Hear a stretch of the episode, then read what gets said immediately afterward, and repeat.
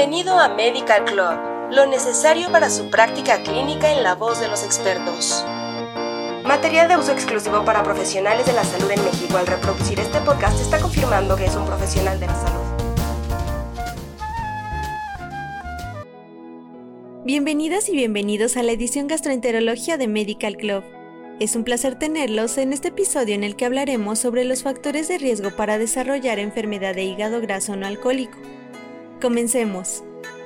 Hoy en día, la enfermedad por hígado graso no alcohólico es el padecimiento hepático más frecuente en todo el mundo, con una tasa de prevalencia global estimada del 25%.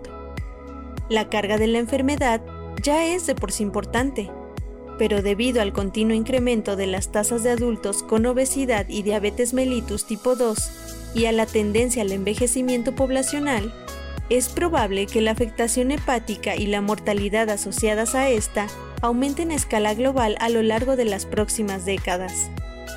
Se han observado diferencias regionales respecto a la prevalencia.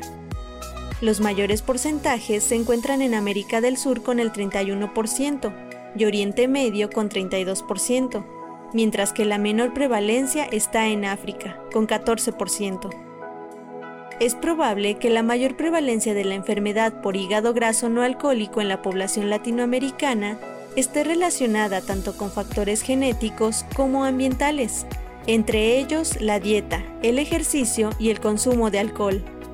Sin embargo, hay otros factores que también podrían entrar en juego, como la prevalencia del síndrome metabólico y la diabetes mellitus tipo 2, así como el acceso a la asistencia sanitaria.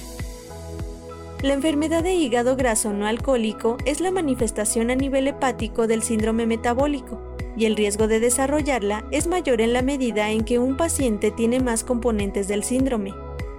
La obesidad es el más común, seguido de diabetes mellitus tipo 2 y dislipidemia. Otros factores de riesgo conocidos son sexo masculino, edad avanzada y polimorfismo del gen PNPLA3 en la población mexicana.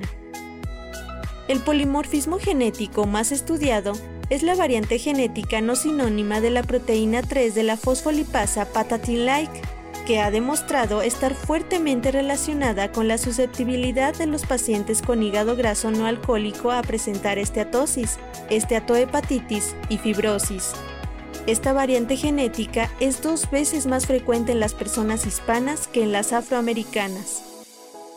Algunos datos de estudios realizados en Estados Unidos indican que las personas hispanas tienen un índice de masa corporal más alto que otros grupos étnicos y que los componentes del síndrome metabólico son sorprendentemente más elevados en este grupo étnico que en la población caucásica y afroamericana. La evaluación de la obesidad en Latinoamérica permite estimar que los casos de hígado graso no alcohólico seguirán aumentando en los próximos años. Se ha señalado que la obesidad central podría ser un factor causal, ya que las personas hispanas presentan un alto contenido de grasa intraperitoneal y hepática, en comparación con personas de otras etnias. De acuerdo con la bibliografía, todo indica que la distribución de grasa a nivel visceral es más importante que la cantidad de grasa corporal total para determinar el daño hepático.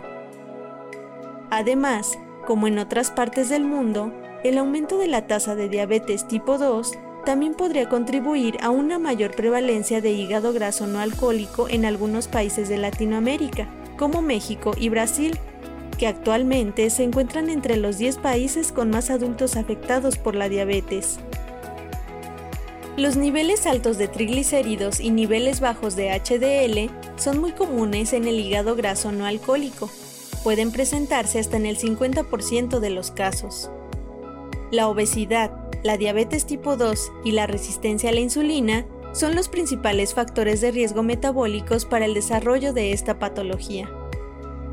En las personas que desarrollan hígado graso y además tienen obesidad, la grasa se acumula en el hígado anormalmente en forma de triglicéridos, que se derivan de la lipólisis del tejido adiposo en un 60%, de la lipogénesis de novo en el 26%, y un 15% de la dieta en forma de kilomicrones. En este depósito anormal, el desequilibrio dietético entre los ácidos grasos omega 6 y omega 3 parece ser un factor determinante. La inactividad física también es muy común en estas regiones. Según la Organización Mundial de la Salud, los países de Latinoamérica y el Caribe son los primeros del mundo en inactividad. Recientemente hay alguna evidencia según la cual, en la etiopatogenia de la enfermedad por hígado graso no alcohólico, también participan los cambios en la microbiota intestinal y los antioxidantes. La absorción y la mala absorción de la fructosa pueden alterar la microbiota con las repercusiones correspondientes a nivel hepático. Existe evidencia que prueba que el consumo elevado de fructosa desencadena un incremento de la lipogénesis de novo, dislipidemia, resistencia a la insulina y obesidad con depósito de grasa central. Este estímulo a la lipogénesis de novo contribuye en el depósito de grasa en la patogénesis del hígado graso no alcohólico.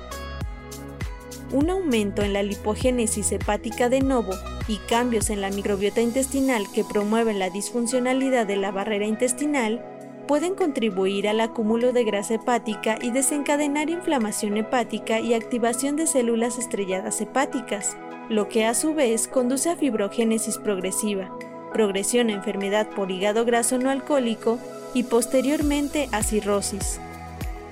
La mayoría de los factores de riesgo son modificables.